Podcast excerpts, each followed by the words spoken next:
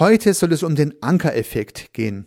Der Ankereffekt ist eigentlich eher ein psychologisches Thema, kommt aus der Psychologie, ist einer der ersten psychologischen Effekte, nämlich der psychologischen Denkfehler, die ich gelernt habe.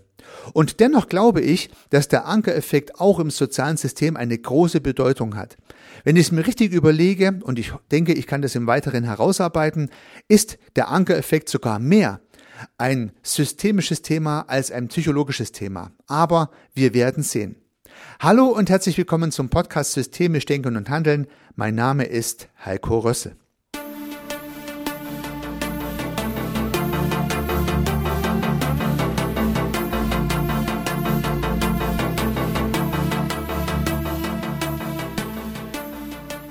Der Ankereffekt ist ein Begriff aus der Kognitionspsychologie und beschreibt den Effekt, dass Menschen bei Entscheidungen von Umgebungsinformationen beeinflusst werden, ohne dass ihnen dieser Einfluss bewusst wird. So jedenfalls schreibt Wikipedia. Die Umgebungsinformationen werden als der Anker bezeichnet, an dem sich die Entscheidung orientiert. Also der letzte Satz nochmal. Die Umgebungsinformationen werden als der Anker bezeichnet, an dem sich die Entscheidung orientiert. Ja, soweit mal recht theoretisch, aber es gibt auch sehr schöne, sehr coole praktische Beispiele für den Ankereffekt.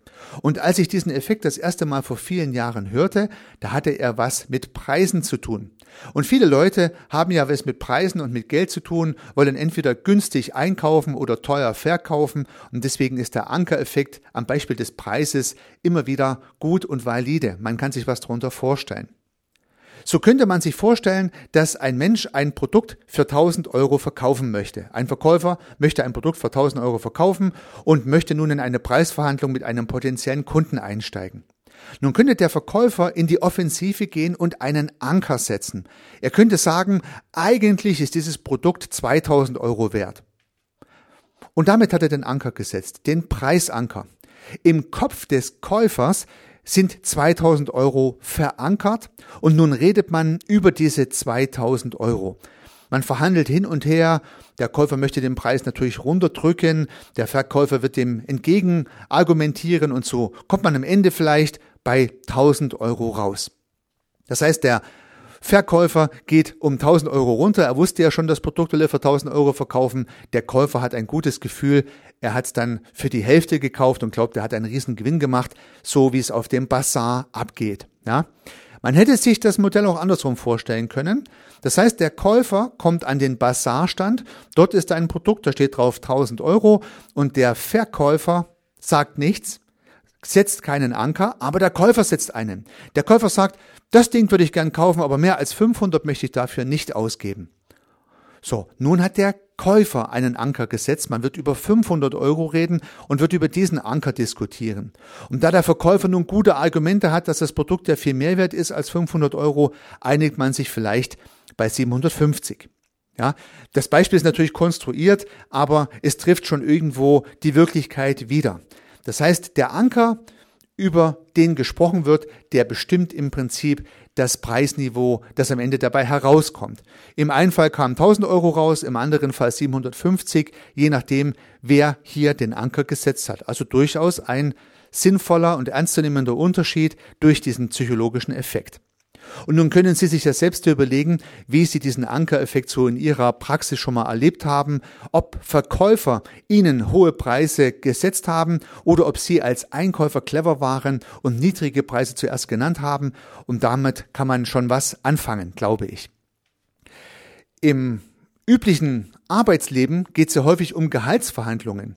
Und ich habe früher meinen Mitarbeitenden tatsächlich diesen Ankereffekt nicht erklärt, denn bei Gehaltsgesprächen machen die meisten Mitarbeitenden einen Fehler, was diesen Ankereffekt anbelangt. Denn wenn man ein Gehaltsgespräch führt, zum Beispiel einmal im Jahr, dann möchte man ja gern etwas rausschlagen, also zum Beispiel 300 Euro mehr verdienen. Traut sich dann aber im Gespräch nicht, diese 300 Euro oder man könnte sogar mal 500 Euro versuchen zu nennen. Man traut sich's nicht. Das wiederum gibt dem Arbeitgeber die Möglichkeit, den Anker nach seinem Bedürfnis zu setzen. Und höchstwahrscheinlich wird er sagen, ja übrigens, das letzte Jahr war nicht schlecht, ganz gut, aber das Gehalt passt ja im Prinzip auch. Ich würde sagen, das Gehalt lassen wir so, wie es war. Bumm. Er setzt den Anker 0 Euro Gehaltserhöhung. Und nun wird über 0 Euro Gehaltserhöhung verhandelt. Und wenn man dann 100 oder 150 oder 180 rausbekommt, dann ist es ja bereits schon ein Erfolg. Hätte der Mitarbeitende gesagt, Ehrlich gesagt habe ich letztes Jahr vieles dazu gelernt, vieles besser gemacht, war viel produktiver fürs Unternehmen unterwegs. Ich kann es hier und da auch belegen. Ich stelle mir 500 Euro mehr vor, dann kommt man vielleicht bei 300 Euro raus. Und auch das wäre wieder ein schönes Beispiel eines Ankereffekts, wie man ihn gut verwenden kann, um vielleicht auch persönlich für sich was rauszuholen. Und nun darf jeder überlegen, ob er als Verkäufer oder als Einkäufer, als Gehaltsbezahler oder als Gehaltsempfänger agiert und den Ankereffekt mal für sich ausprobiert. Ich bin mir sicher, da kann man schon die Validität dieses Effektes ganz gut beobachten. Nun lässt sich dieser Ankereffekt aber auch an andere Stellen transportieren, nämlich in ganz anderen Kontexten, in ganz andere Gesprächssituationen. Ich könnte beispielsweise zu Hause sagen, wollen wir eigentlich in den Urlaub ans Meer oder wollen wir lieber in die Berge? Ja, nun wohne ich weder am Meer noch wohne ich direkt in den Alpen, also assoziiere ich ja schon mit dieser Frage, ich möchte gern verreisen. Ja, also das heißt, ich setze den Anker auf Verreisen und habe damit diese zwei Ankerpunkte Gesetze, über die man jetzt spricht, man spricht gar nicht mehr drüber, ob man vielleicht zu Hause eine Fahrradtour machen möchte oder ins Freibad gehen will oder einfach mal Balkonien als Urlaubsort auswählt. Das heißt, auch hier lässt sich gut ein Ankereffekt setzen. Und so kann man mit jedem Thema, mit jedem Thema einen Anker setzen. Das Thema, was ich in den Raum stelle, ist häufig das Thema, über welches gesprochen wird. Und das können Sachthemen sein, die ich gerne besprechen möchte. So kann ich zum Beispiel als Chef, als Vorgesetzter spezielle Themen in den Raum stellen, vielleicht auch immer wieder, über die dann gesprochen werden soll, darf und kann, oder halt auch gewisse Themen meiden und so weiter.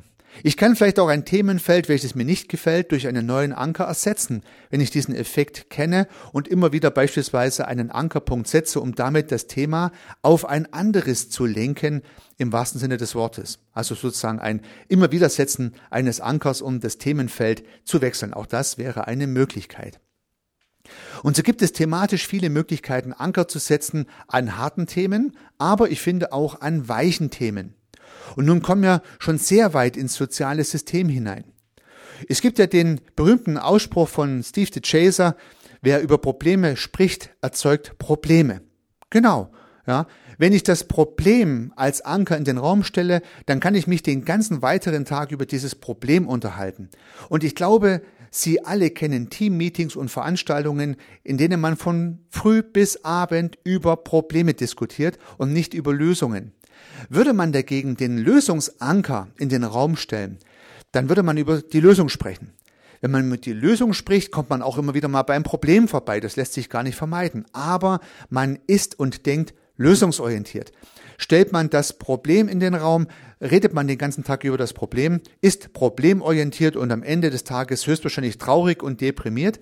Hätte man die Lösung in den Raum gestellt, hätte eine Lösung vielleicht auch gefunden, hätte man am Ende des Tages Zuversicht und die Möglichkeit, das Machbare auch machbar zu machen, herausgearbeitet, also ein sehr viel positiveres Gefühl erzeugt.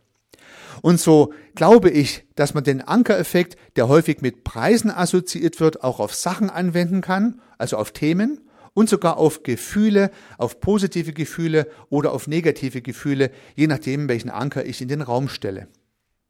Und nun habe ich die Möglichkeit, das Ganze für mein eigenes Denken zu nutzen.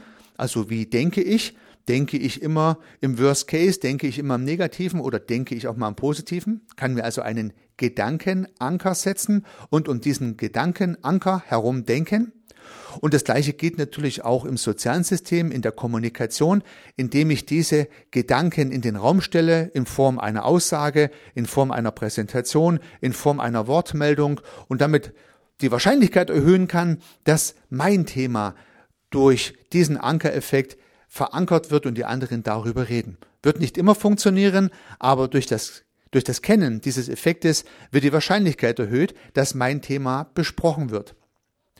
Oder im Extremfall, wenn ich mich nicht traue, mein Thema in die Kommunikation zu bringen oder wenn ich glaube, da müssen die anderen von alleine drauf kommen, ich rede da gar nicht drüber, ja dann wird kein Anker gesetzt zu diesem wichtigen Thema, zu diesem mir wichtigen Thema und dann brauche ich mich hinterher auch nicht zu wundern, wenn dieses Thema nicht bearbeitet wurde. keiner hat den Anker entsprechend identifiziert und drüber gesprochen. Ja, liebe Zuhörerinnen, liebe Zuhörer, nun werden Sie vielleicht sagen, oh, das ist aber schon irgendwie manipulativ. Und meine Antwort wäre, ja. Der Ankereffekt ist eine manipulative Technik. Manipulativ klingt zunächst negativ, kann ja aber auch positiv sein, je nachdem, mit welchen Grundsätzen ich diesen manipulativen Effekt einsetze. Aber ja, ich glaube, der Ankereffekt ist ein manipulativer Effekt. Nach dem Hören dieser Episode kennen Sie ihn jetzt vielleicht, vielleicht noch besser, als Sie ihn vorher kannten, hoffe ich jedenfalls, und können ihn entweder für die Erreichung Ihrer Ziele besser einsetzen oder ihn bei anderen erkennen und dann natürlich auch diverse Gegenstrategien einsetzen. Vielleicht kann man ja ganz konkret sagen, ich lasse mich da nicht drauf ein, auch wenn du diesen Anker gesetzt hast, dann weiß der andere gleich Bescheid, dass man auch Bescheid weiß. Oder man setzt dann halt auch einen Anker. Wenn der Partner sagt, wollen wir in die Berge oder wollen wir ans Meer, dann könnte man ja auch sagen, ja, oder wollen wir Fahrrad fahren oder ins Freibad gehen. Ja, und damit habe ich den Ankereffekt natürlich ein Stück weit ausgehebelt. Dabei wünsche ich Ihnen sehr viel Erfolg. Unternehmen Sie was, Ihr Heiko Rössel.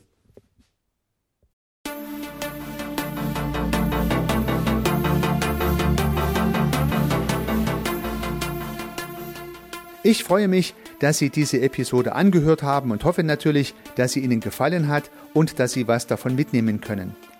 Wenn Sie keine zukünftigen Episoden verpassen möchten, dann können Sie den Podcast gern abonnieren. Nutzen Sie dafür den Abonnieren-Button in der Podcast-App Ihrer Wahl. Natürlich würde ich mich auch über eine Rezension oder über eine Bewertung freuen. Alternativ zu diesem Podcast habe ich zwei weitere aufgenommen. Sie finden sie unter www.servicearchitekt.com slash podcast oder wenn Sie meinen Namen in der Podcast-App Ihrer Wahl eingeben. Vielleicht können ja auch die beiden anderen Angebote für Sie interessant sein. Sollten Sie ein persönliches Gespräch wünschen, dann können Sie das gern unter www.servicearchitekt.com slash Termin auf meiner Website mit mir vereinbaren. Ansonsten freue ich mich auf ein Wiederhören. Bis dahin, Ihr Heiko Rössel.